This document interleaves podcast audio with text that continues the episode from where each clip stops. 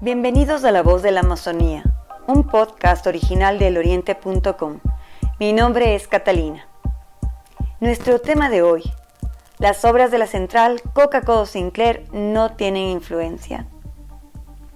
En una entrevista realizada al ingeniero Roque Proaño, geólogo de la SELEC, nos afirma que la erosión del río Coca es un fenómeno natural. A continuación, nuestro diálogo. El, fenómeno de la erosión regresiva aguas de arriba en el río Coca está poniendo en riesgo la infraestructura vial, eléctrica y petrolera.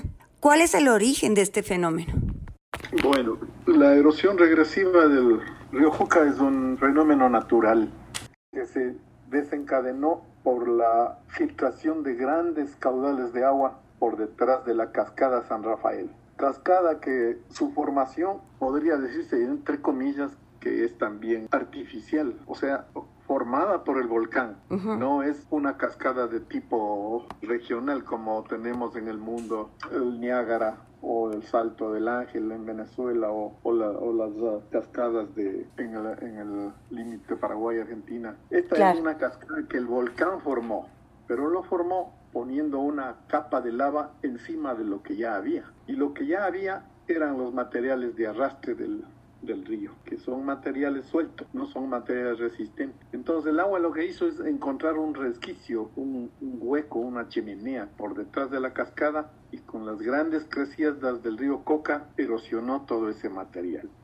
Esto causa que la pendiente del río cambie violentamente, en otras palabras, que la pendiente sea, se transforme en un tobogán, digamos, y a la velocidad y con los caudales tan grandes va erosionando hacia atrás, porque los materiales no son resistentes como la lava, por ejemplo, que está conformando la cascada, ¿no? Y va hacia atrás hasta encontrar un material resistente. En, su, en su camino la lava ha encontrado algunos materiales no tan resistentes, digamos, la erosión ha encontrado materiales no tan resistentes y es así como algunos días se ha quedado en un solo sitio. Por ejemplo, a la, altura a la, altura del río Montana se quedó más de un mes y, es porque es un material un poco más resistente, no tanto como para detenerla definitivamente, ¿no?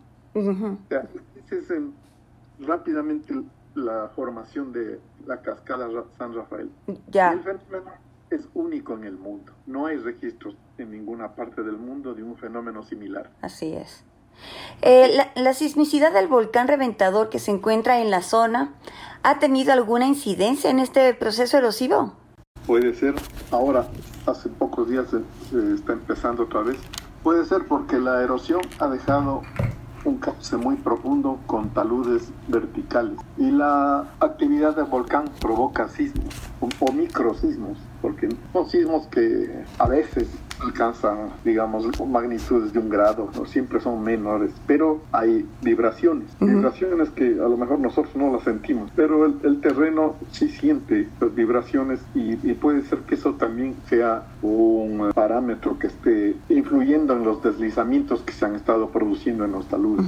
Además de que son taludes, como le digo, verticales y de materiales no consolidados, ¿no? Sí. Ustedes han detectado tres problemas que podría generar este fenómeno a la hidroeléctrica Coca-Cola Sinclair. ¿Cuáles serían? No, no, no sé cuáles son tres. Nosotros lo que lo que hacemos son lo que lo que sabemos es que si la erosión regresiva sube puede causar graves daños en la en las, en las estructuras de la obra de toma, ¿no?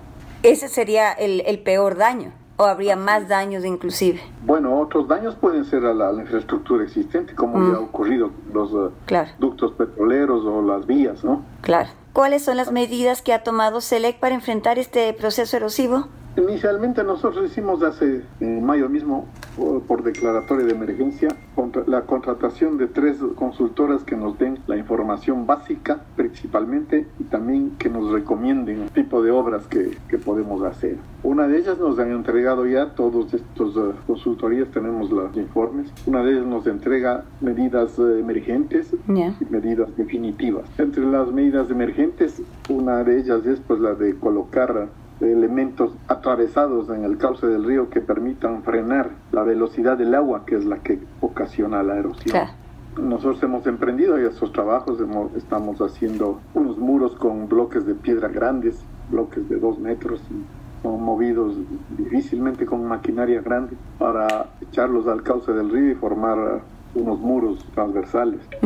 También hemos contemplado la utilización de containers metálicos para bajarlos del lecho del río, containers llenos de material o de hormigón, asimismo para ponerle un obstáculo al río para que frene su velocidad y si eso se logra, pues se frena también el avance de la erosión. Claro. Se le ha pedido que se declare esta zona en emergencia. ¿Qué implicaría esta declaratoria, que se declare eh, toda esta zona de emergencia? Bueno, la declaratoria de emergencia es una, una medida que consta en, las leyes y, también en la ley de contratación pública. ¿no? Esto, esto lo que nos permite es eh, tener eh, cierta agilidad para contratar obras tanto emergentes como definitivas. ¿no? Ya. ya. Ya hicimos una, como le decía, para contratar los estudios. Ahora se le está pensando en buscar la manera de conseguir otra declaratoria para contratar las, las obras. Los mm. diseños y las obras y la construcción. Ya. ¿Cuáles son los principales riesgos que plantea este problema para los habitantes de la zona, en particular para los que están río abajo y para la economía local y nacional sobre todo?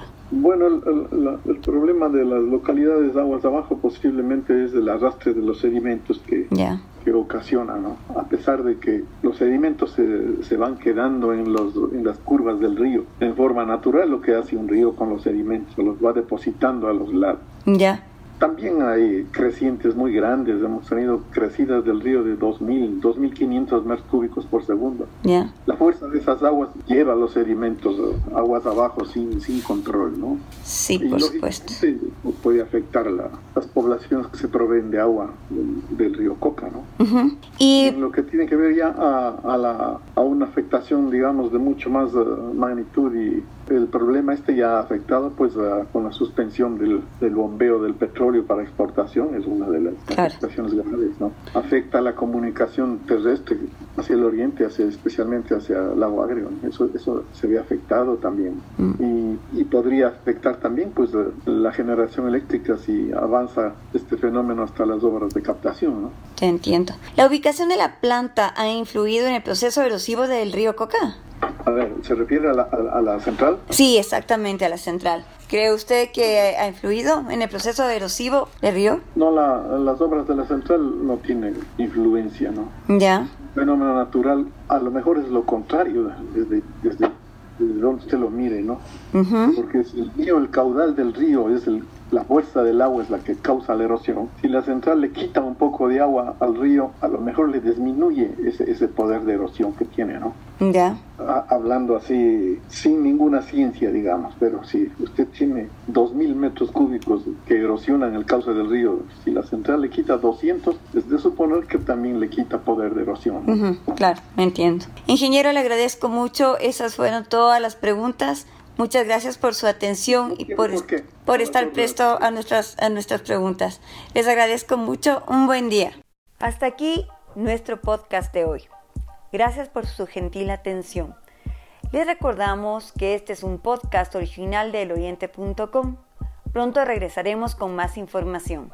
No olviden seguirnos en todas nuestras redes sociales. Nos encuentran en Twitter, Facebook, Instagram y YouTube como eloriente.es. ¿Quiere convertirse en un reportero de la región amazónica de Ecuador o quisiera escucharnos hablar sobre algún tema particular? Envíenos un mensaje por WhatsApp al 593 99095873